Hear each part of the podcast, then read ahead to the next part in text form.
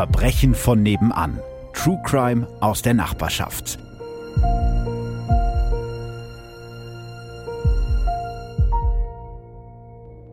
Hallo und herzlich willkommen zu Verbrechen von nebenan. Heißt das jetzt so? Ja, es ist jetzt cool. Verbrechen. Jetzt hast du dich schon selber verraten. Ich wollte dir eine ganz große Showtreppe aufbauen. Ich habe mich nicht verraten. Ich habe ein bisschen interagiert. Ja, so, wie, wie man es kennt. Ja, um, ich das, hab, um diesen langweiligen Bums ja auch mal aufzulockern. ich habe ganz viele Nachrichten bekommen, dass ich doch mal die Tabita wieder einladen soll oder die Tanja oder die Tamima.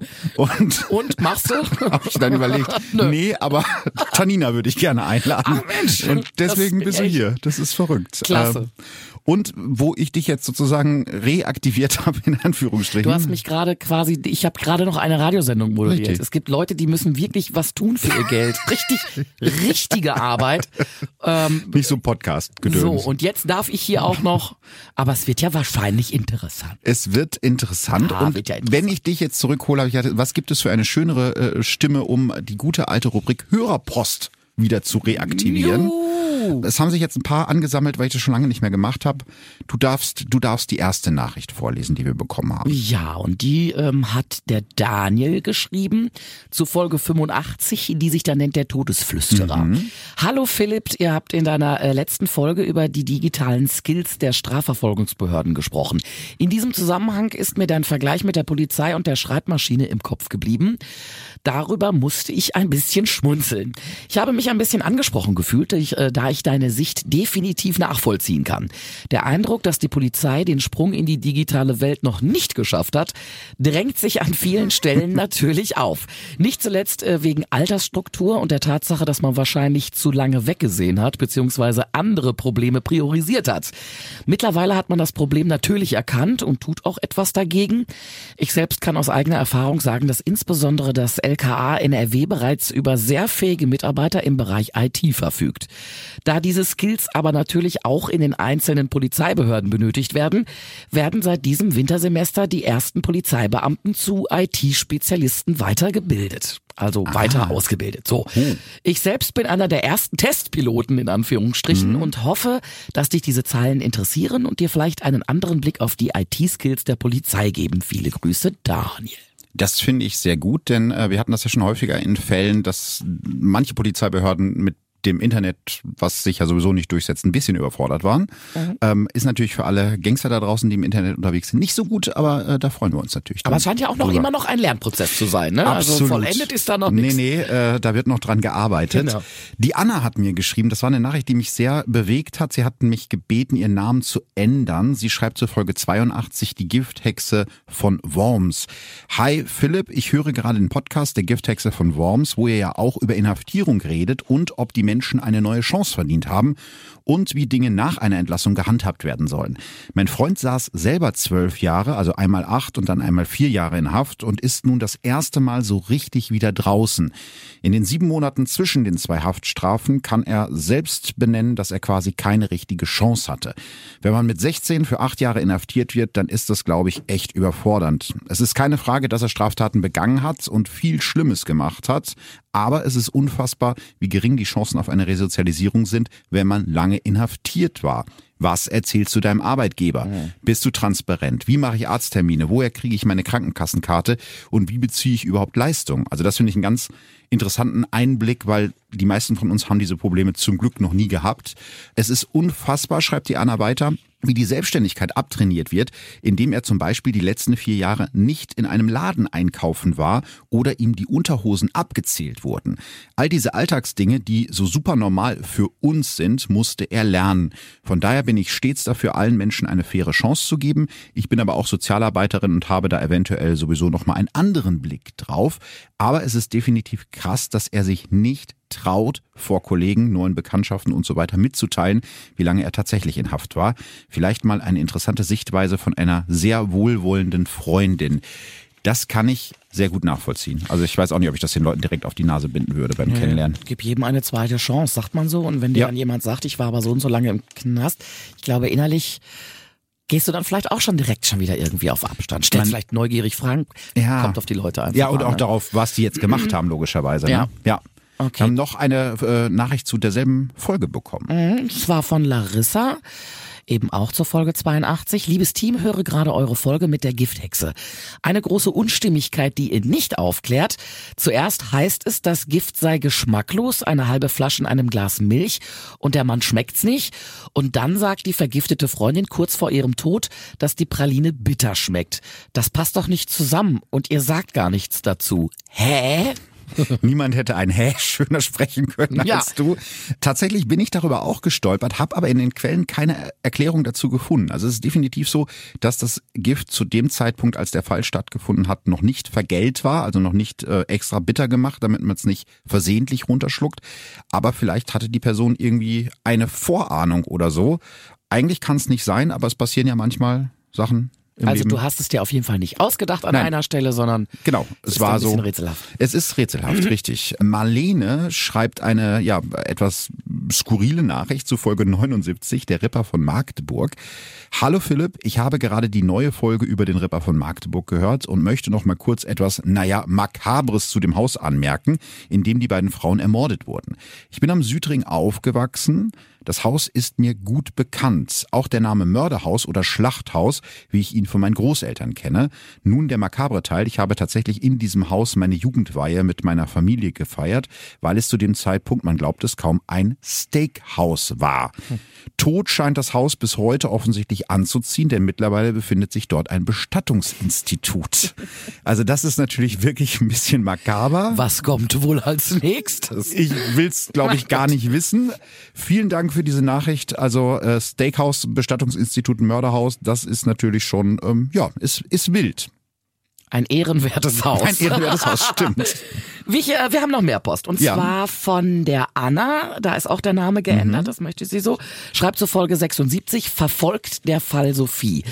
Lieber Philipp, ich möchte mich für deine Folge über den Fall von Sophie bedanken. Dieser Fall braucht Aufmerksamkeit in der Hoffnung, dass sich irgendwann etwas ändert. Sophie war eine meiner besten Freundinnen und einer der wundervollsten Menschen, die ich je kennenlernen durfte. Ich hatte ziemliche Angst vor dem Tag, an dem dieser Fall irgendwann mal Thema eines Podcasts werden würde. Es hat etwas gedauert, bis ich mir deine Folge anhören konnte, aber ich bin sehr froh, dass sie von dir kam. Deine ruhige, bedachte und respektvolle Art hat es mir etwas erträglicher gemacht. Sophie war ein unglaublich freundlicher und lebensfroher Mensch. Ich fand es wunderbar, dass Sophie im Mittelpunkt eines Podcasts stand und nicht Patrick. Der Fokus liegt leider viel zu oft auf dem Täter. Stalking ist furchtbar und es ist unerträglich, dass die Polizei kaum Handlungsmöglichkeiten hat. Vielen Dank und liebe Grüße, Anna. Über das Thema, ich weiß gar nicht, das ist mir mir in letzter Zeit auch ständig irgendwie von rechts oder links mhm. zugeflogen. Ich glaube, auch eine Doku gesehen. Du, ja, die helfen dir nicht. Nee. Sie können dir nicht helfen. Und dann hast du da irgendwas vor Gericht erwirkt, dass der sich nicht nähern darf auf 100 Metern. Ja, und das passiert doch trotzdem. Das ja. passiert doch trotzdem. Irgendwann verfolgt er dich und hat ein Messer in der Hand. Du ja. kannst nichts machen. Also es hat sich glücklicherweise ein bisschen was geändert. Das Gesetz ist etwas abgeändert worden, aber in dem Fall war es ja so, dass die Sophie gar nicht wusste, wer ihr Stalker ist, weil das ein oh ehemaliger Arbeitskollege war, mit dem sie nichts mehr zu tun hatte, den sie schon völlig vergessen hatte aus ihrem Leben, aber ja. er war komplett besessen von ihr. Katja schreibt zu Folge 59 Faking Anna Delvey. Die ist jetzt wirklich schon ein bisschen her. Hi ihr Lieben. Okay, wow. Fast hätte ich Folge 59 übersprungen. Zum Glück nicht. Nach der Beschreibung bin ich gleich auf Instagram, um sie auf dem Foto zu erkennen, also Anna Delvey. Und tatsächlich, ich habe sie 2015 im Rahmen der Art Basel kennengelernt. Das ist irgendwie so eine Kunstmesse für reiche ja. Leute. Ich erinnere mich an den entspannten Talk mit ihr und ich war offen gestanden fasziniert von ihr. Ich glaube, es war der Mix aus ihrem Auftreten, der Eleganz und dem gegensätzlich nicht so eleganten Mundwerk. Das machte sie sehr sympathisch. Verrückt. Und ich glaube, Sympathie war ja auch das, womit sie es geschafft hat, diese ganzen Leute auszunehmen. Ja, also es war die Blenderin vom Herrn, in äh, mhm. Perfektion eigentlich. Mustafa schreibt dir zur Folge 64 der Zorro-Bankräuber. Hallo, euer Podcast ist wirklich toll. Ich höre es mir immer wieder gerne an. Es hat gedauert, aber in der Folge, in der es um den höflichen Bankräuber ging, hatte ich gar kein Verständnis für ihn. Ich wurde im Zusammenhang mit meiner Arbeit bei Western Union vor meiner Haustür überfallen. Die Täter waren nicht die schlauesten, da sie dachten, dass ich das Geld mitnehme und haben mich auch nicht zu hart geschlagen. Trotzdem habe ich immer noch extreme Angst im Dunkeln. Das seit dem Überfall im Jahr 2008. Jo. Und äh, bis vor zwei Jahren konnte ich auch keine Bank Bank ohne Panik zu bekommen betreten. Daher habe ich zweieinhalb Jahre nach der Tat die Arbeit gekündigt. Die Art und Weise, wie ihr mit den Themen umgeht, gefällt mir wirklich sehr.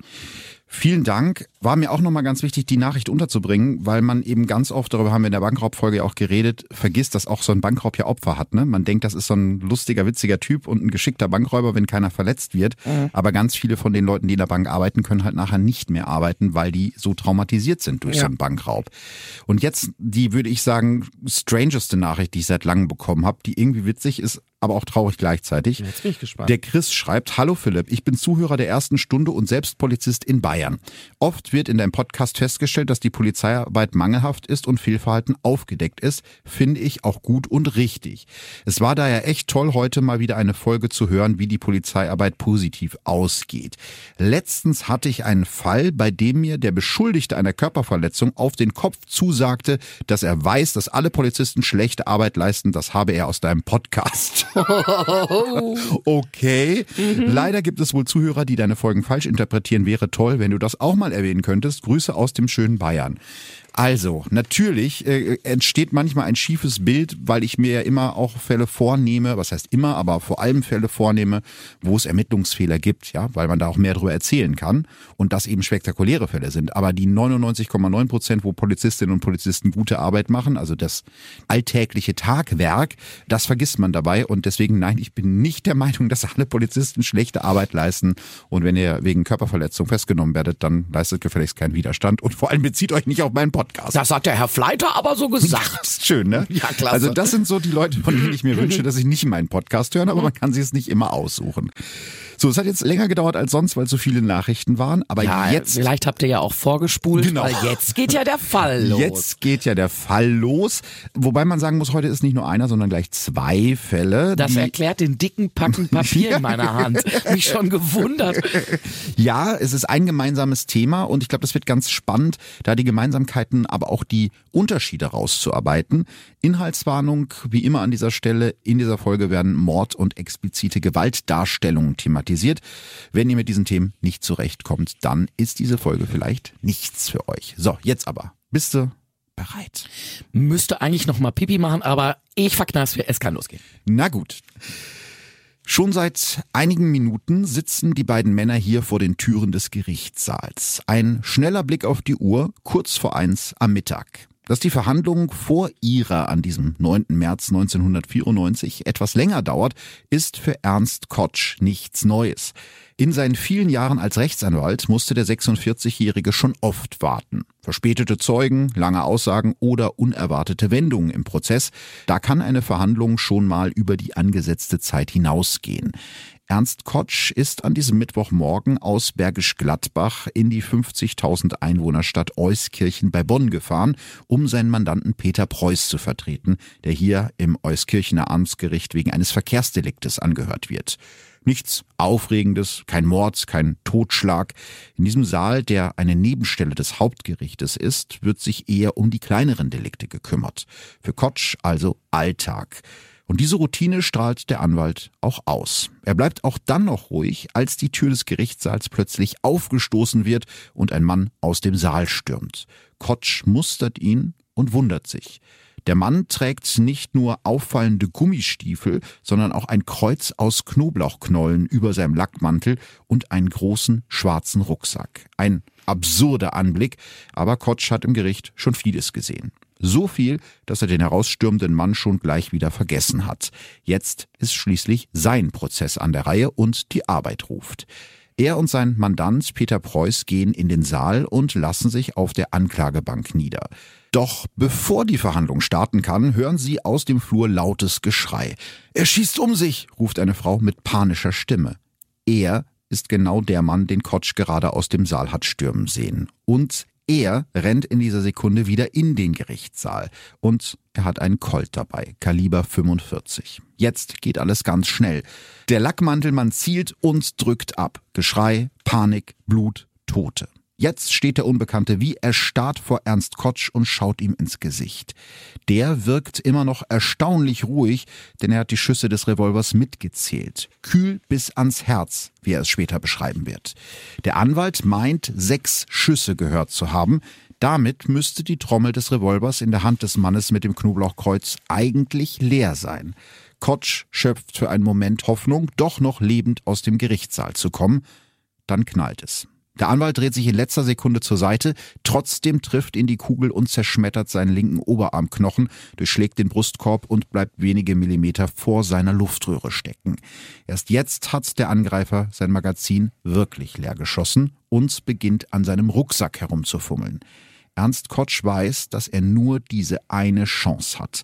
Schwer verletzt und blutend schleppt er sich aus dem Gerichtssaal vorbei an noch lebenden und schon toten Menschen. Als er in Sicherheit ist, ruft der Anwalt sofort seine Ehefrau an, dann wird ihm schwarz vor Augen. Den lauten Knall in dem Gerichtsgebäude hört er nicht mehr. Du hast heute aber auch einen Einstieg mit einem lauten Knall gewählt. Mhm. Also in der Geschichte sind wir jetzt aber direkt schon drin. Meine Güte. Äh, jetzt möchte ich natürlich wissen, wer ist dieser Kerl? Ja. Knoblauchkreuz. Was ja. ist da, was? Ja, das, was man denn von äh, dem zu halten? Der Mann mit den Gummistiefeln und dem Knoblauchkreuz heißt Erwin Mikolajczyk und ist 39 Jahre alt. Dunkle Haare, ein gepflegter Bart um Mund und Kinn und freundliche Augen. Er wächst als jüngstes von vier Kindern im Euskirchener Stadtteil Wiskirchen zwischen Wiesen und Feldern auf.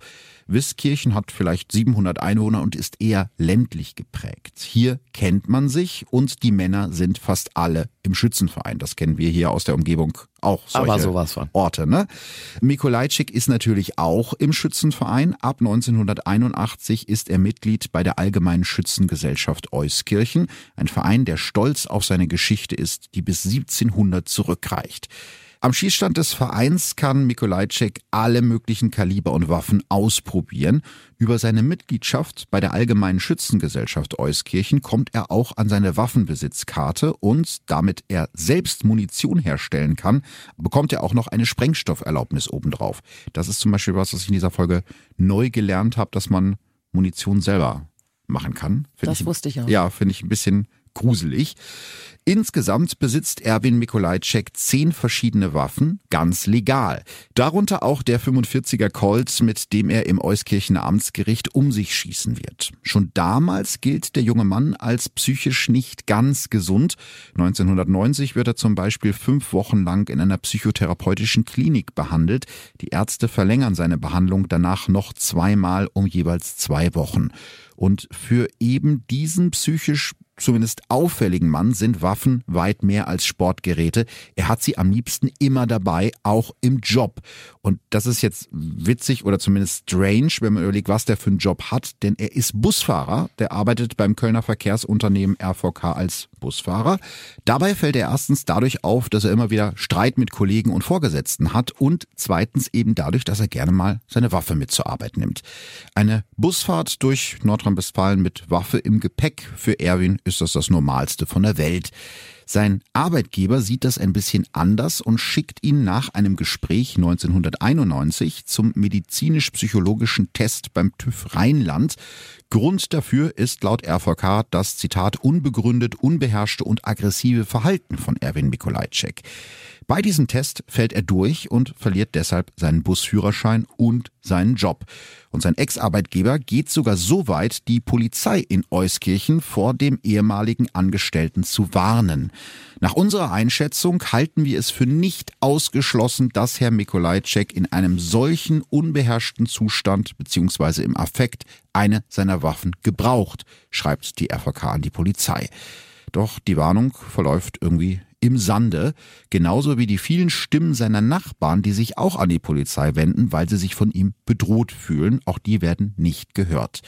Die Polizei leitet lediglich sogenannte Zulässigkeitsprüfungen ein. Bei der wird allerdings nur geschaut, ob der Waffenträger vorbestraft ist. Und weil Mikolajczyk eben nicht vorbestraft ist, kann ihm die Polizei seine Waffen nicht wegnehmen. Ein Sprecher der Behörde wird das später so kommentieren. Da hätte schon jemand sagen müssen, er sei mit der Waffe bedroht worden. Also nur zu sagen, der hat eine Waffe und rennt damit rum und ist ein aggressiver Typ, reicht scheinbar nicht. Allerdings kommt später auch heraus, dass bei der zuständigen Polizei in Euskirchen viele dieser Zulässigkeitsprüfungen gar nicht durchgeführt wurden, obwohl sie eigentlich vorgeschrieben sind, wegen Personalmangels und fehlender Technik. Damals wurde tatsächlich bei dieser Polizeidienststelle noch mit Karteikarten gearbeitet. Mich erinnert das ein bisschen an äh, das Thema, wir haben vorhin drüber gesprochen, ja. wie die Polizeiarbeit so. Gut, das ist 90er Jahre, ja. Ja, also das heißt, da wird gar nicht überprüft, wer da eine Waffe besitzt. Nicht so wirklich. Also zu diesem Zeitpunkt gibt es eben nur alle fünf Jahre diese Zulässigkeitsprüfung, was eben in den 90ern heißt, es wird geguckt, ob du Vorstrafen hast und wenn nicht, dann ist alles fein, du darfst deine Waffenbesitzkarte behalten.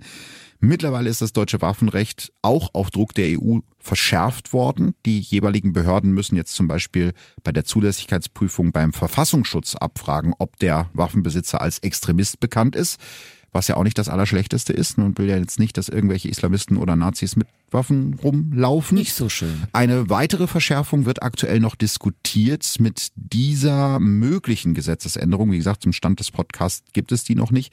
Soll verhindert werden, dass psychisch erkrankte Menschen legal an Waffen kommen.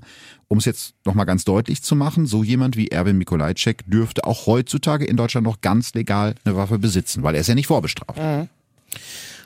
Ich habe eben eh Problem mit Waffen. Also mir machen die Angst. Und wenn ich mir vorstelle, ich, also ich brauche keine. Ich habe das Gefühl, ich brauche keine Waffe. Mhm. Und ähm, also mein Schatz, mhm. der hat so ein Luftgewehr. Mhm. Haben wir tatsächlich letztens mal ausgepackt, äh, weil da viel zu viele Vögel im Baum waren. Äh, als er nur mit dieser Waffe da rauskam aus dem Haus, das, das sieht einfach fürchterlich. Das macht sofort Angst. Das, Ihr habt natürlich nicht mit dem Luftgewehr auf die Vögel geschossen, sondern nur in die Luft geschossen. Ja, natürlich. Ja, also nur das, ne, bevor ihr jetzt wieder böse Mails schreibt. Wir haben keinen Vogel angeschossen. ja, man Freunde. muss das in diesem Podcast immer ganz deutlich erklären, Nein. sonst kriegt das jemand in falschen Halt. Ja, aber ich finde das auch, ich habe ja mal einmal, weil ich ja auch vom Dorf komme, bin ich eingeladen worden von einem Kumpel, weiß ich nicht, 15 oder so, der war im Schützenverein. Mhm. Und dann sollte ich auch äh, auf so einem Schießstand mit einer Pistole schießen. Und ich fand es total gruselig, was man für ein mächtiges Gefühl hat, wenn man so eine Waffe in der Hand hat. Also ich habe schon gemerkt, das ändert dich in dem Moment. Also ich weiß auch nicht, ob ich das auf der Kirmes brauche, aber nee. gegen diese Tradition, wo man mal nichts sagen. Ne? Nee, so eine Rose sich, schießen. Ja, da, eine schöne Rose, da ah, kann ja nicht immer. schaden. Äh, vielleicht dazu passende Frage, was glaubst du denn, mhm. wie viele Menschen in Deutschland ganz offiziell und legal Waffen besitzen? Wir haben so knapp 82 Millionen Einwohner, glaube ich. Ja, das, ist das dieser kleine Waffenschein oder so, den man da auch erwirbt? Es gibt einen kleinen und einen großen so. Waffen. Also was glaubst du, wie viele Leute dürfen Pistolen und Gewehre und sowas alles zu Hause Wahrscheinlich sind es mehr, als ich denke, weil eben auch diese ganzen Schützenvereine mhm. und Sportschützen und so weiter. Ja, dann sage ich mal, ich greife mal hoch, ein Viertel. Ein Viertel von allen Deutschen. Das ja, wären dann, so da muss ich ja, äh, nee, das wäre über 20 Millionen.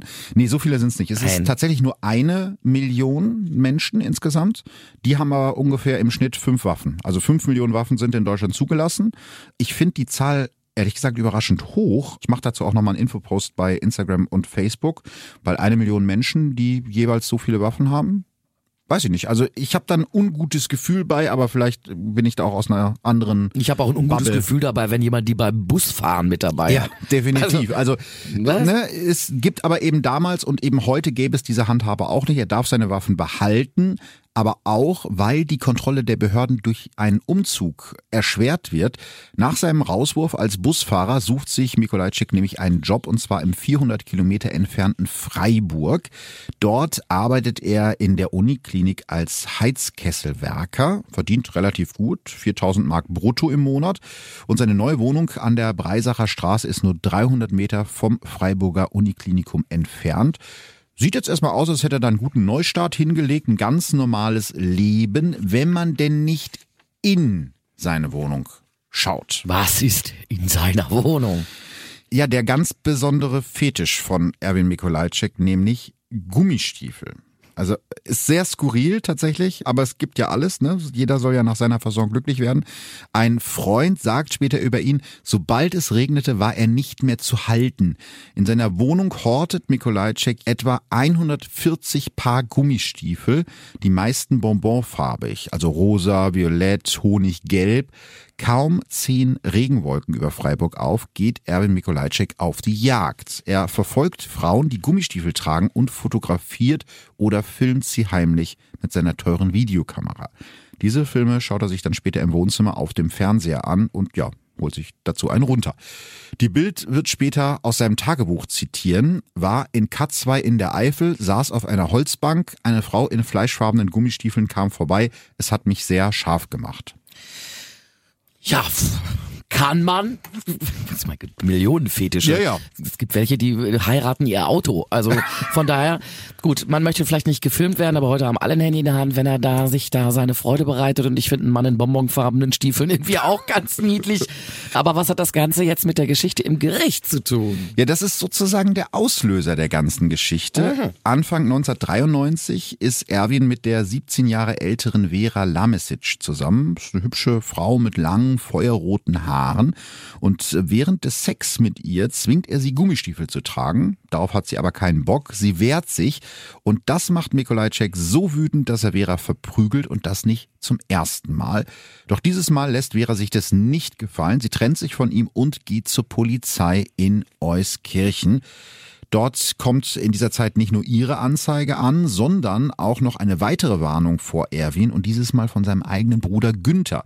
Der sagt im März 1993 bei der Polizei in Euskirchen über den Angriff auf Vera Lamesic aus. Zitat, ich bin hier, weil die Sache mit meinem Bruder ernst zu nehmen ist.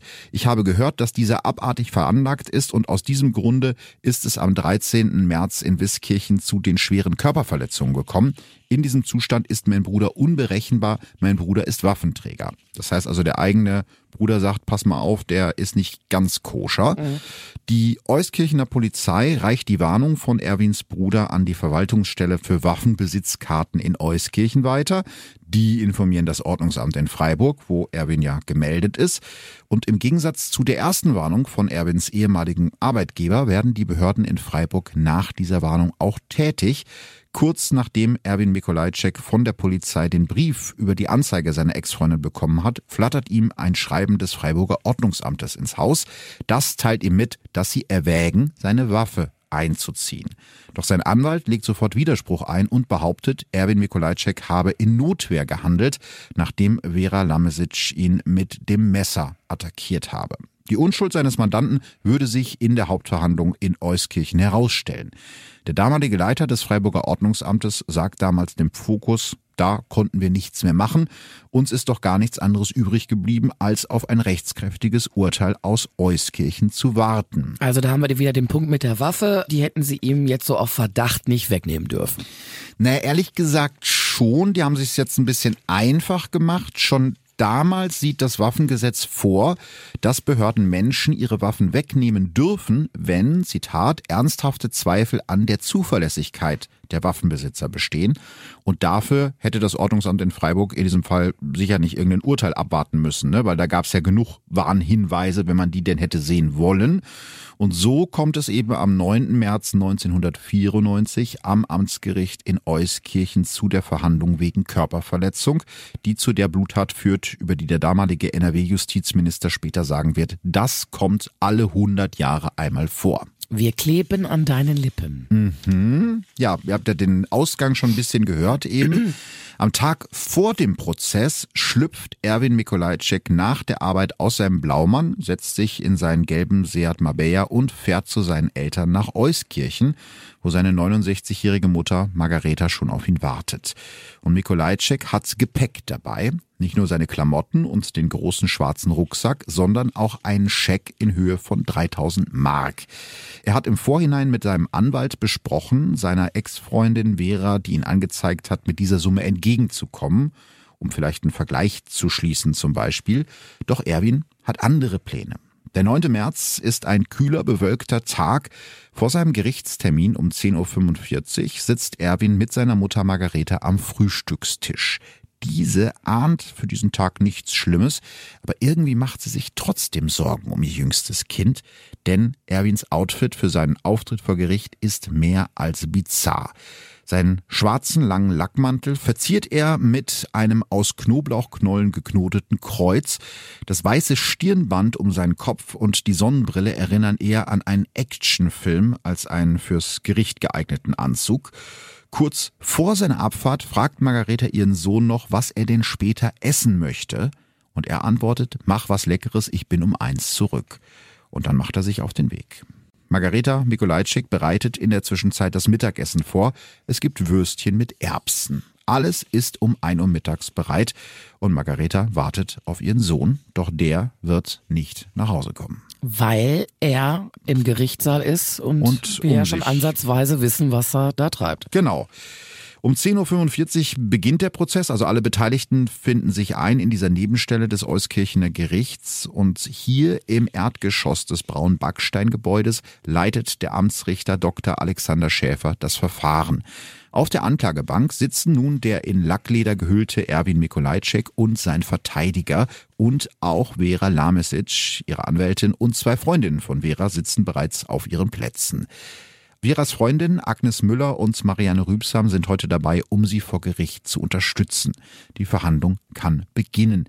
Erwins Verteidiger hatte ja vorher mit seinem Mandanten besprochen, den Scheck zu einem passenden Zeitpunkt ins Spiel zu bringen, zusammen mit einer möglichst aufrichtig wirkenden Entschuldigung, die dann sowohl der Richter als auch die Ex-Freundin annehmen sollen. Doch es läuft anders als geplant.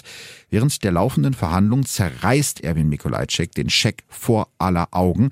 Sein Verteidiger ist fassungslos. Das ist ja ganz anders abgesprochen gewesen. Also legt er auf der Stelle sein Mandat nieder und verlässt den Saal, was ihm wahrscheinlich das Leben rettet. Aber auch ohne Verteidiger muss an diesem Tag ein Urteil fallen. Etwa eine Stunde später verurteilt der Amtsrichter Mikolajczyk wegen Körperverletzung zu einer Geldstrafe von 90 Tagessätzen a 80 Mark, also insgesamt 7200 Mark Strafe. Doch bevor der Richter zur Begründung des Urteils kommen kann, stürmt Erwin Mikolajczyk aus dem Gerichtssaal vorbei an Ernst Kotsch, der schon seit einigen Minuten draußen mit seinem Mandanten auf dessen Verfahren wartet. Du erinnerst dich, dass der Anwalt vom Beginn der Folge. Ich bin ganz bei dir, ja. Während sich alle anderen des Mikolajczyk-Prozesses noch im Saal befinden und Erwin scheinbar verschwunden ist, gehen Ernst Kotsch und sein Mandant schon mal auf die nun frei gewordene Anklagebank. Die Stimmung im Saal ist ja eher verwundert. Ein Angeklagter, der hier mit Knoblauchkette um den Hals aus dem Gerichtssaal stürmt, das hat man in Euskirchen noch nie gesehen. Vera Lamesic allerdings hat eine böse Vorahnung. Sie erklärt dem Amtsrichter, sie habe Angst, dass ihr Ex-Freund ihr nun etwas antun könnte. Der Richter nimmt ihre Sorgen zur Kenntnis und beendet die Verhandlung. Die 56-jährige Vera Lamesic verlässt den Saal und tritt auf den Flur des Gerichts, wo sie ihrem Ex-Freund und Mörder begegnet. Erwin Mikolajczyk hat jetzt einen 45er Colt in der Hand und immer noch seinen schwarzen Rucksack auf dem Rücken. Er schießt um sich. Kann sie noch schreien, dann wird Vera von ihrem Ex-Freund erschossen. Im Gerichtssaal greift Richter Schäfer sofort zum Telefon, um Hilfe zu rufen, doch da stößt Erwin Mikolajczyk schon mit großer Wucht die Tür des Gerichtssaals auf und eröffnet direkt das Feuer. Als erstes tötet er Agnes Müller und Marianne Rübsam, die beiden Freundinnen, die Vera an diesem wichtigen Tag im Gericht unterstützen wollten.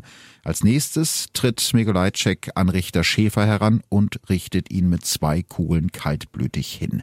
Danach erschießt der Amokläufer Peter Preuß den Mandanten von Anwalt Kotsch, der sich heute hier eigentlich wegen eines Verkehrsdeliktes verantworten sollte, und einen Zeugen dieses Verfahrens namens Peter Kurz.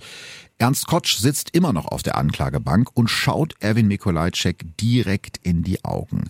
Sechs Schüsse hat der Anwalt im Gerichtssaal gezählt. Eigentlich dürfte der Angreifer keine Kugel mehr im Magazin haben. Er könnte es also noch lebend hier rausschaffen. Doch Mikolajczyk hebt die Waffe und drückt ab. Kotsch sieht das Mündungsfeuer aufblitzen und versucht noch, sich wegzudrehen. Die Kugel trifft ihn am Oberkörper, zerstört seinen linken Oberarmknochen und bleibt wenige Millimeter vor seiner Luftröhre stecken. Erwin Mikolajczyk legt ein zweites Mal an und drückt nochmal ab. Doch es klickt nur. Dieses Mal ist das Magazin wirklich leer. Kotsch nutzt diese eine Chance, die er hat, sich in Sicherheit zu bringen. Vorbei an den fünf Leichen klettert er durch die Saaltür nach draußen. Währenddessen fummelt Mikolajczyk so lange an seinem Rucksack herum, bis er die Stelle gefunden hat, nach der er gesucht hat.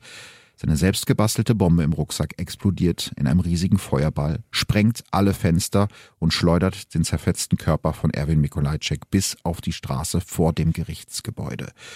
Kotsch schafft es noch, seine Frau anzurufen, bevor er in Ohnmacht fällt. Um 12.57 Uhr sind an diesem ganz normalen Mittwoch, den 9. März 1994, sieben Menschen gestorben, darunter der Täter selbst. Sieben weitere Menschen wurden schwer verletzt und das an einem Ort, der eigentlich für Recht und Gerechtigkeit sorgen soll. Während die vom Druck zerfetzte Leiche Mikolajczyks auf der Straße vor dem Gericht liegt, werden bei seiner Mutter Margareta die Würstchen und die Erbsen langsam kalt. Als die Mutter von der Tat ihres Sohnes erfährt, sind ihre ersten Worte Gott vergib ihm. Der damalige Regierungspräsident von Köln, Franz Josef Antwerpes, muss nach dem Amoklauf von Euskirchen zähneknirschend zugeben, dass seine Behörde die Gefährlichkeit von Erwin Mikolajczyk falsch eingeschätzt hat. Aufgrund der Erkenntnisse hätte die Polizei auf Gefahr im Verzug erkennen und dem Mann seine Waffen wegnehmen können. Für viele der Betroffenen ändert das nur wenig. Der damalige stellvertretende Direktor des Euskirchener Amtsgerichts, Heinz-Georg Potthast, erinnert sich in einem Interview 15 Jahre nach der Tat immer noch, wie in einem vor mir ablaufenden Film sah ich das Blut an den Wänden, die getöteten Menschen und die Zerstörung. Die Erkenntnis, dass hier etwas Ungeheuerliches passiert war, kam erst nach und nach. Ich war traumatisiert und hilflos. Viele der Überlebenden aus dem Gericht leiden noch heute unter den Folgen des Amoklaufs. Eine Frau, die damals als Rechtspflegerin in dem Amtsgericht gearbeitet hat und der Explosion nur mit Glück entkommen konnte, kann noch heute keine Schützenfeste besuchen. Das Geräusch von zerplatzenden Ballons erträgt sie nicht. Für den Anwalt Ernst Kotsch ist der Amoklauf von Euskirchen auch Jahre nach der Tat immer noch präsent. Er wurde direkt nach der Tat insgesamt fünfmal operiert. Die Ärzte setzen ihm eine Titanschiene ein und nehmen Knochenteile aus seinem Becken, um seinen linken Arm zu stabilisieren. Noch heute ist der Arm etwas kürzer als der rechte. Kotsch muss sein Hobby, das Geigespielen, aufgeben, weil sein linker Arm dabei taub wird. Als er nach dem OP-Marathon wieder zu Hause ist, wacht er am Anfang jede Nacht auf, weil ihn Albträume und Schuldgefühle quälen. Hätte er mehr tun können, um Erwin Mikolajczyk zu stoppen? Hätte er mehr tun müssen? Und warum hat ausgerechnet er überlebt? Seine Frau ist jeden Tag an seiner Seite und hilft ihm durch diese schwere Zeit. Sobald er wieder kann, also nach etwa einem halben Jahr, stürzt sich der Anwalt in die Arbeit und geht jeden Tag in seine Kanzlei, obwohl er anfangs kaum den Telefonhörer halten kann. Heute nimmt er sich Zeit für die wirklich wichtigen Dinge, für ein schönes Essen, gute Gespräche oder lange Spaziergänge. In einem Interview mit der Kölnischen Rundschau aus dem Jahr 2004 erklärt Ernst Kotsch, dass er jeden Tag, wenn er über die Kölner Severinsbrücke zur Arbeit fährt, zum Dom rüberschaut und Gott dafür dankt, dass er noch lebt. Damals erlebte ich meine zweite Geburt. Ich finde es auch so interessant, dass er das noch so genau schildern kann, dass mhm. er da mhm. Schüsse mitgezählt hat, dass er diese ganz klare Überlegung noch hatte in so einer Situation.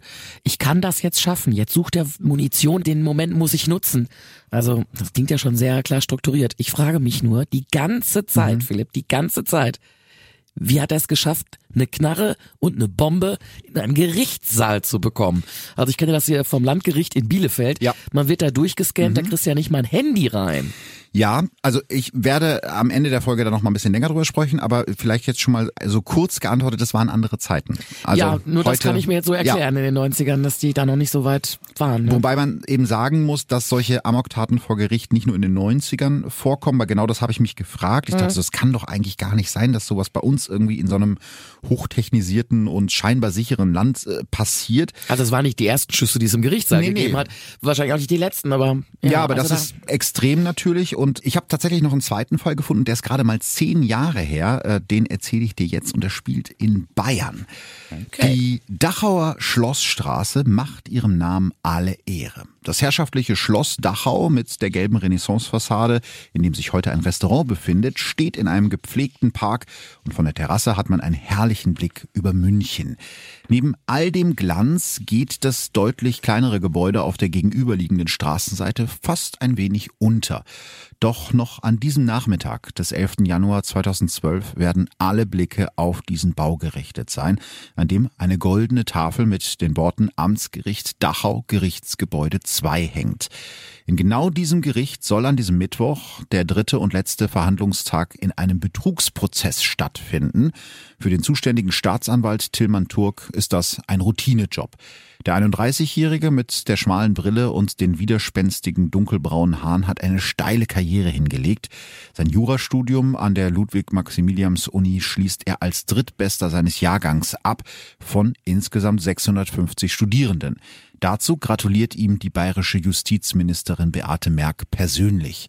Tilman Turk promoviert über das europäische Insolvenzrecht und geht als Stipendiat an die New York University, wo er seinen Master of Law macht und sich verliebt in Gretchen, die wahrscheinlich Gretchen dort heißt, ja. eine blonde Amerikanerin, die später seine Ehefrau werden wird. Gemeinsam ziehen die beiden zurück nach Deutschland, wo für Tilman Turk als großes Nachwuchstalent alle Türen offen stehen. Er könnte also wirklich alles werden.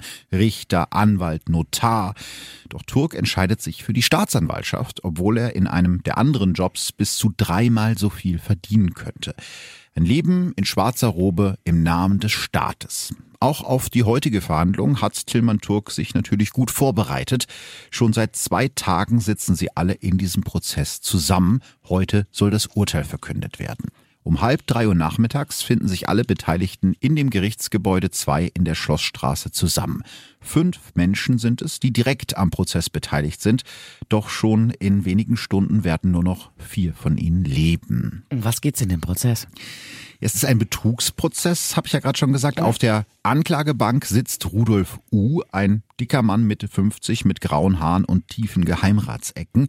Jahrelang war er Besitzer einer Speditionsfirma und genau diese Firma bringt ihn heute vor Gericht, denn er soll Scheinselbstständige beschäftigt haben und so insgesamt Sozialversicherungsbeiträge in Höhe von 44.000 Euro hinterzogen haben. Aber nicht nur Steuern und Abgaben interessieren ihn als Geschäftsführer relativ wenig. Auch das Wohl seiner Mitarbeiter ist für Rudolf U ich würde sagen, eher zweitrangig. Einer seiner Ex-Angestellten sagt später in einem Interview, wir mussten regelmäßig mit schrottreifen Lastern von Niederbayern bis nach Italien fahren. Manchmal saß ich 70, 80 Stunden fast ohne Pause am Steuer. Sein Chef ist ein absoluter Choleriker, der sich schon mal nur in Unterhose vor seinen Mitarbeitern aufbaut, um sie zur Sau zu machen. Zitat über ihn, er ist wie eine entsicherte Handgranate. Rudolf U. ist ein Bulle von einem Mann, vor dem alle Angst oder zumindest Respekt haben. Aber das geht nicht lange gut. 2009 muss seine Spedition Insolvenz anmelden und dann geht es mit ihm auch gesundheitlich bergab. Rudolf U. kann nicht mehr gut laufen, bekommt 2010 einen Schlaganfall, muss sogar kurzzeitig in ein Pflegeheim. Der aktuelle Prozess ist also sozusagen eine der Spätfolgen aus seiner Zeit als Unternehmer und es ist auch nicht das erste Mal, dass Rudolf U vor einem Richter sitzt. In den letzten sieben Jahren musste sich der 54-Jährige immer wieder vor Gericht verantworten, unter anderem wegen falsch eingebauten Motoren in seinen LKWs. Jedes Mal hat er vor Gericht verloren. Er fühlt sich ungerecht behandelt als jemand, der immer Pech hat, obwohl er 2004 mit einem Bayernlos 125.000 Euro gewonnen hat.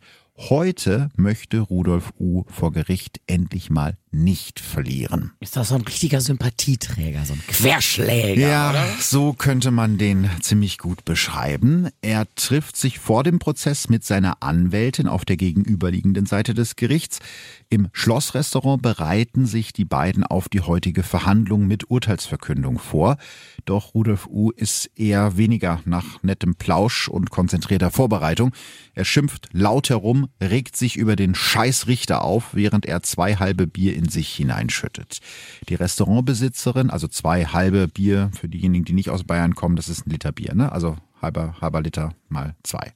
Wahnsinn, also das hast du uns so schön vorgerechnet. Ja, das muss man ja vielleicht den Menschen in NRW sagen, wo die denken, ein Kölsch ist ein großes Bier. Ne? Also, nur mal so für den Hintergrund. Zwei halbe Liter ist ein Liter, Freunde. Richtig. So. Die Restaurantbesitzerin bittet ihn höflich, sich weiter weg von den anderen Gästen zu setzen, doch er ignoriert sie. Um 14.30 Uhr verlassen Rudolf U. und seine Verteidigerin das Restaurant und gehen über die Straße zum Gerichtsgebäude. Im Verhandlungssaal C finden sich alle Beteiligten ein. Rudolf U. und seine Verteidigerin gegenüber der Staatsanwalt Tilman Turk, die Protokollführerin und der Richter Lukas N. Der große sportliche Richter ist mit 35 Jahren auch noch relativ jung und eröffnet die Verhandlung um 14.45 Uhr. Zwei Personen werden in den Zeugenstand gerufen und machen ihre Aussagen. Danach halten Staatsanwalt Turk und die Verteidigerin von Rudolf U. ihre Plädoyers. Rudolf U. drohen bis zu fünf Jahre Haft. Wenn es gut läuft, käme er mit einer Geldstrafe davon. Um 16 Uhr erheben sich alle Prozessbeteiligten für das Urteil. Richter Lukas N. oder der Scheißrichter, wie Rudolf U. ihn genannt hat, verurteilt den Angeklagten zu einem Jahr Haft auf Bewährung. Also im Rahmen des Strafrahmens Geht. ist es ne, eigentlich noch das kleinere Übel, wenn er für fünf Jahre in den Knast hätte kommen können. Also keine besonders harte Strafe. Trotzdem löst das Urteil eine Katastrophe aus. Nach einem heftigen Wortwechsel mit seiner Verteidigerin zieht Rudolf U. plötzlich eine Waffe aus der Jackentasche, eine kleine belgische Pistole, Kaliber 635 und richtet sie auf den Richter. Lukas N. kann sich gerade noch wegducken, bevor Rudolf U. abdrückt. Mehrfach feuert der schwerfällige Mann auf die Richterbank, hinter der sich jetzt auch seine Anwältin und die Protokollführerin versteckt haben, ohne jemanden zu treffen. Dran dreht er sich um und feuert auf ein neues Ziel. Die nächsten zwei Schüsse treffen Staatsanwalt Tilman Turk. Eine Kugel geht durch sein Handgelenk und dann in die Hüfte, eine zweite dringt an der Schulter in seinen Oberkörper ein. Der junge Staatsanwalt fällt zu Boden. Einige der Zeugen haben es mittlerweile geschafft, den Schützen Rudolf U. zu überwältigen und auf den Boden zu drücken. Wenige Minuten später stürmt ein Großaufgebot der Polizei in schusssicheren Westen den Verhandlungssaal. Tilman Turk wird währenddessen ins Krankenhaus gefahren. Er hat noch einen Puls. Doch während einer Notoperation erliegt der junge Staatsanwalt gegen 17 Uhr seinen Verletzungen und stirbt. Ich bin so froh, dass ich noch nie in so einer Situation bin. Das muss unfassbar schnell gehen, dass man es überhaupt noch schafft, sich da in Sicherheit zu bringen. Also entweder ist das ein Reflex ja. oder ich kann mir vorstellen, dass man da erst sitzt und guckt und guckt und sitzt und gar nicht reagieren kann. Ja. So schnell muss das ja gehen. Ja, ja, in dem Fall waren es da wirklich nur ein paar Sekunden. Am nächsten Tag legen Dutzende Menschen Blumen hinter das rot-weiße Absperrband der Polizei vor dem Gericht ab. Ganz Deutschland ist fassungslos über die Tat, die sich am gestrigen Nachmittag ereignet hat. Im Gerichtsgebäude 2 werden alle Verhandlungen abgesagt. Ein Zettel an der Holztür weist darauf hin. Die Jalousien der Fenster sind heruntergezogen zum Schutz vor den Dutzenden Journalisten, die trotz Fotoverbots den Auslöser ihrer Kameras fleißig drücken. Rudolf U. sitzt derweil in Untersuchungshaft und schweigt. Erst fünf Tage nach der Tat öffnet er sich seinem Pflichtverteidiger und spricht über seine Motive. Er spricht von einem Hass auf Bayerns Justiz. Jahrelang habe man ihn permanent ungerecht behandelt, vor Gericht habe er immer verloren ist ja auch ein, ein interessanter Ansatz, dass man das Gericht dafür verantwortlich macht. Also er hat scheinbar nicht darüber nachgedacht, dass das ja einen Grund hatte, dass er ja. vor Gericht stand. Was hab ich denn vielleicht falsch gemacht? Äh, genau, äh, doch über den genauen Tatablauf und darüber, wie er an die Waffe gekommen ist, redet er nicht. Stattdessen beschwert sich der herzkranke Mann über die Bedingungen in der Haftanstalt. Dort gebe es keine passende Wäsche für ihn und auch gegessen habe er seit Tagen nichts. Also er ist ja auch schon seit Jahren so eine Geschichte, dass er mhm. ja dann irgendwie auffällig ist. Der dann auch mal irgendwie psychologisch mal durchleuchtet worden oder? Ja, zunächst wird nur ein Vorgutachten erstellt, das einen Überblick verschaffen und eine generelle Schuldunfähigkeit ausschließen soll, weil dann kann man sich den Prozess ja eigentlich sparen, wenn er wirklich so daneben ist, dass man gegen ihn nicht prozessieren kann. Das Gutachten deutet zunächst erstmal nicht auf psychische Einschränkungen hin, so dass der Haftbefehl wegen Mordes und versuchten Mordes erlassen werden kann. Zum selben Ergebnis wird später auch in der Hauptverhandlung ein Psychologe kommen, der Rudolf U. insgesamt dreimal untersucht. Der erklärt, dass der Angeklagte an einer Persönlichkeitsstörung mit fanatischen Zügen leide.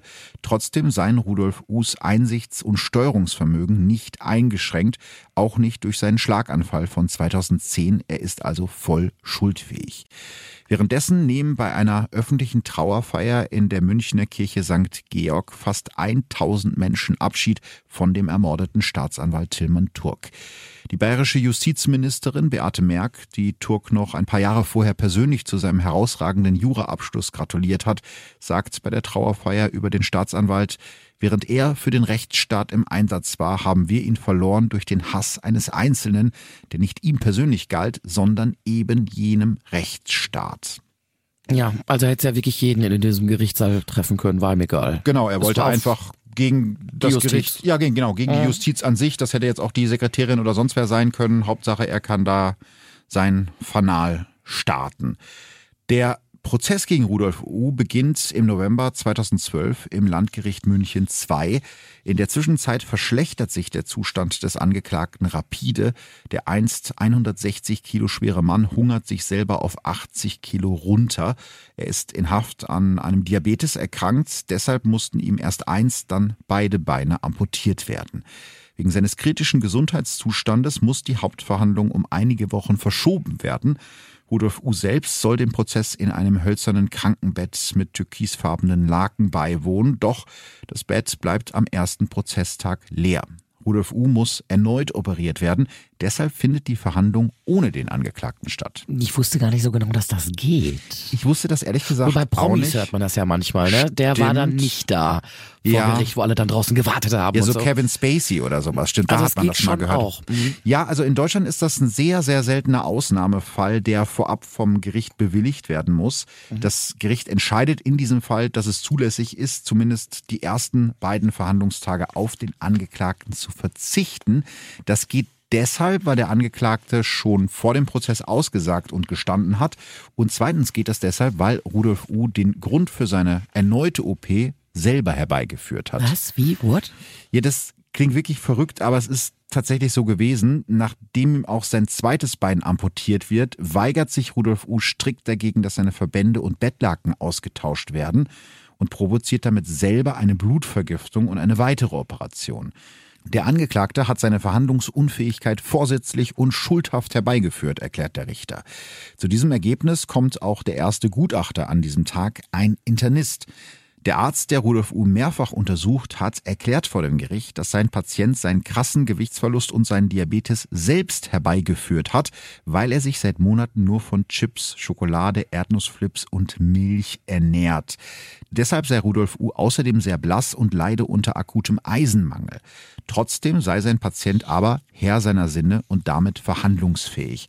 Also so krass sauer musst du ja mal sein, dass du deinen eigenen Körper sagen, du zerstörst dich selbst durch Wut auf die Justiz. Ja, äh, damit er denen noch so richtig einen mitgeben kann am Ende des Tages. Ja, deshalb liegt dann Rudolf U. einige Tage später doch noch in seinem Krankenbett neben der Richterbank. Insgesamt 62 Zeugen werden in dem Prozess gehört. Die Anklageschrift ist 200 Seiten dick. Ganz am Ende des Prozesses kommt dann auch die Frau zu Wort, die seit Verhandlungstag 1 auf der Anklagebank als Nebenklägerin sitzt. Die blonde Frau in Schwarz, die an einer Kette einen Ehering um den Hals trägt und den Prozess von einem Dolmetscher übersetzt bekommt, Gretchen Turk die Witwe des ermordeten Staatsanwalts. Sie spricht Rudolf U. direkt an. Sie haben ihn mir genommen. Und warum? Sie kannten Tillmann gar nicht. In einer emotionalen Rede erzählt Gretchen Turk von den Zielen ihres Mannes, dass er etwas Sinnvolles mit seinem Leben anfangen wollte und deshalb in den Staatsdienst gegangen war. Sie spricht von den letzten Monaten, die für sie unerträglich waren. Sie haben sich entschlossen, an diesem Tag im Januar eine Waffe in den Gerichtssaal zu bringen. Mit den Entscheidungen, die sie getroffen haben, haben sie mein Leben ruiniert. Da wird der sonst so laute Rudolf U. plötzlich ganz leise. Ich möchte der Familie Turk einmal sagen, dass es mir leid tut als Mensch, erklärt er aus seinem Krankenbett. Ich kann nicht mehr sagen. Knapp elf Monate nach der Tat, am 29. November 2012, fällt das Urteil. Rudolf U. wird wegen Mordes und dreifachen versuchten Mordes zu lebenslanger Haft verurteilt, bei Feststellung der besonderen Schwere der Schuld. Er könnte also nicht schon 2027 auf eine vorzeitige Entlassung hoffen. Der Vorsitzende Richter fasst die Grausamkeit der Tat in seiner Urteilsbegründung nochmal sehr präzise zusammen. Es war ein sinnloser Tod. Rudolf U. nimmt das Urteil teilnahmslos hin. Wahrscheinlich ahnt er selbst schon, dass er nur einen Bruchteil dieser Haftstrafe erleben wird. Im Sommer 2013, nicht mal ein halbes Jahr nach der Urteilsverkündung, stirbt Rudolf U. mit 55 Jahren im Gefängnis. Der Verlust von Tillmann Turk halt jedoch noch länger nach.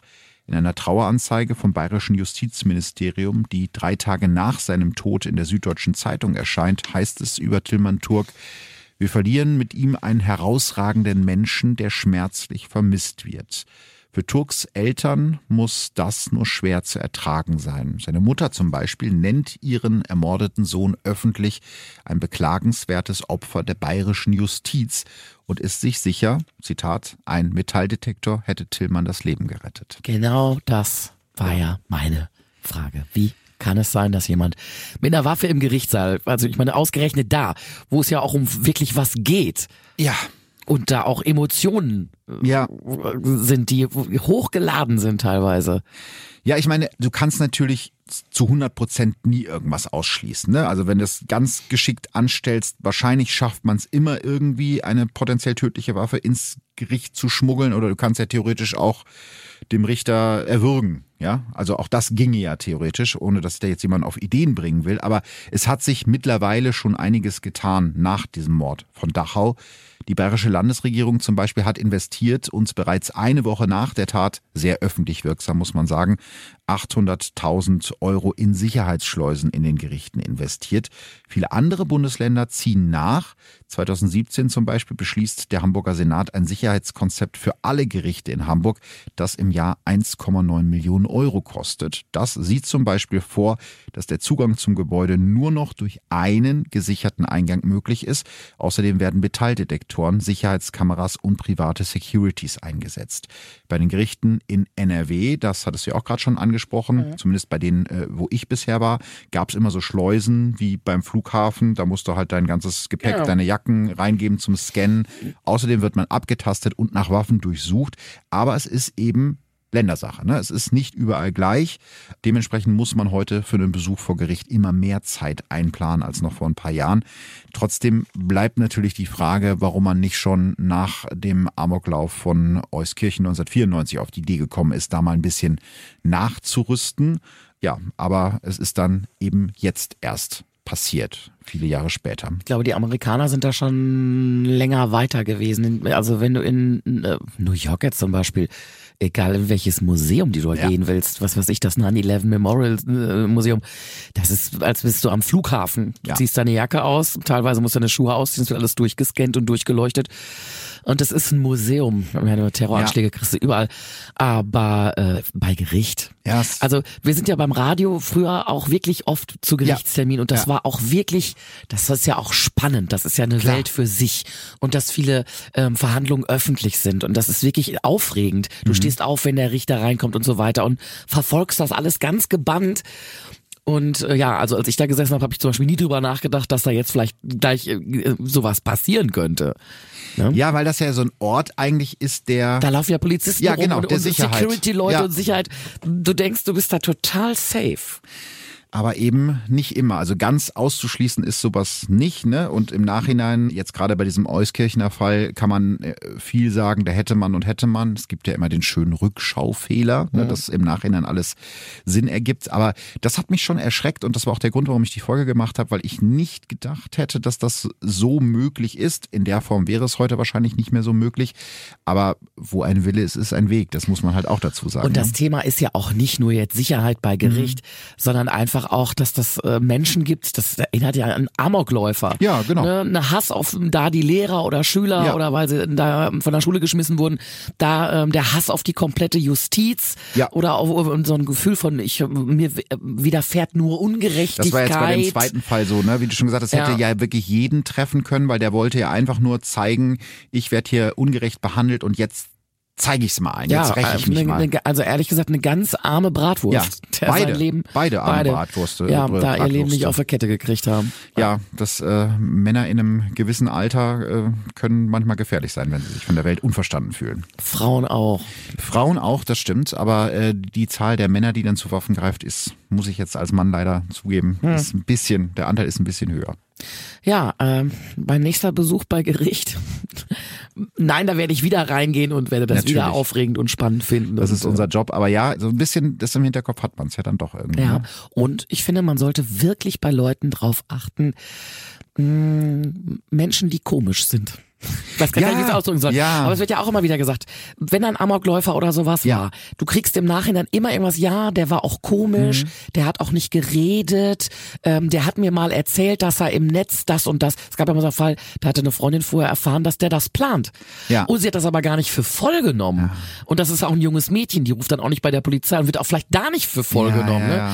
Aber dass man auch wirklich auf Menschen guckt, die die ein wenig ab der Norm sind und ob man sich fragt, ist denen sowas zuzutrauen. Aber ich meine, da war ja jetzt in dem Fall auch mit dabei, Vorsicht, äh, mein Bruder ist nicht ganz koscher. Ja, ja, das ist, ja. ja. Aber ich, das ist wirklich, ist jetzt ja schon tatsächlich das vierte Jahr Verbrechen von nebenan. Oh mein Gott. What? Äh, ja, es ist schon echt äh, lange mache ich diesen Podcast. Und das ist wirklich so fast die Quintessenz aus dem Ganzen. Also die Welt könnte ein sicherer und besserer Ort sein, wenn wir alle so ein Ticken mehr aufeinander Acht geben. Das heißt jetzt nicht Überwachungsstaat oder so, ne, dass jeder den ganzen Tag kontrolliert wird. Aber was du gerade schon gesagt hast, wenn uns mhm. einer komisch vorkommt, vielleicht den mal ansprechen oder die Bekannten von dem ansprechen oder ne, einfach genauer hinschauen ist es, glaube ich, am Ende des Tages. Feinere Antennen. Feinere Antennen. Ob es im Endeffekt was bringt, aber Das im weiß man Einzelfall nicht. bestimmt, da glaube ich dran. Ja, das glaube ich auch. Und schaden kann es ja auch nicht unbedingt. Ein schönes äh, Schlusswort. Feinere Antennen ähm, wünschen wir uns für die. Wir Radioleute wünschen uns immer feine Antennen. Das war sogar doppeldeutig. Freunde. oh, das ist jetzt wieder der Abschlusslacher bei den drei Fragezeichen. Komm, ich gebe alles. Vielen Dank, dass du da warst und dass du mir dieses schöne Ende ausgelegt hast für dieses schwere Thema. Sehr gerne. So ich bin auch sehr gespannt auf die Reaktionen, die jetzt so reinkommen. Ich auch. Also vielen Dank euch fürs Zuhören und danke, Talina, dass du dabei warst. Sehr gerne jederzeit wieder. Tschüss. Verbrechen von nebenan. True Crime aus der Nachbarschaft. Mehr Infos und Fotos zu unseren Fällen findet ihr auf unserer Facebook- und unserer Instagram-Seite.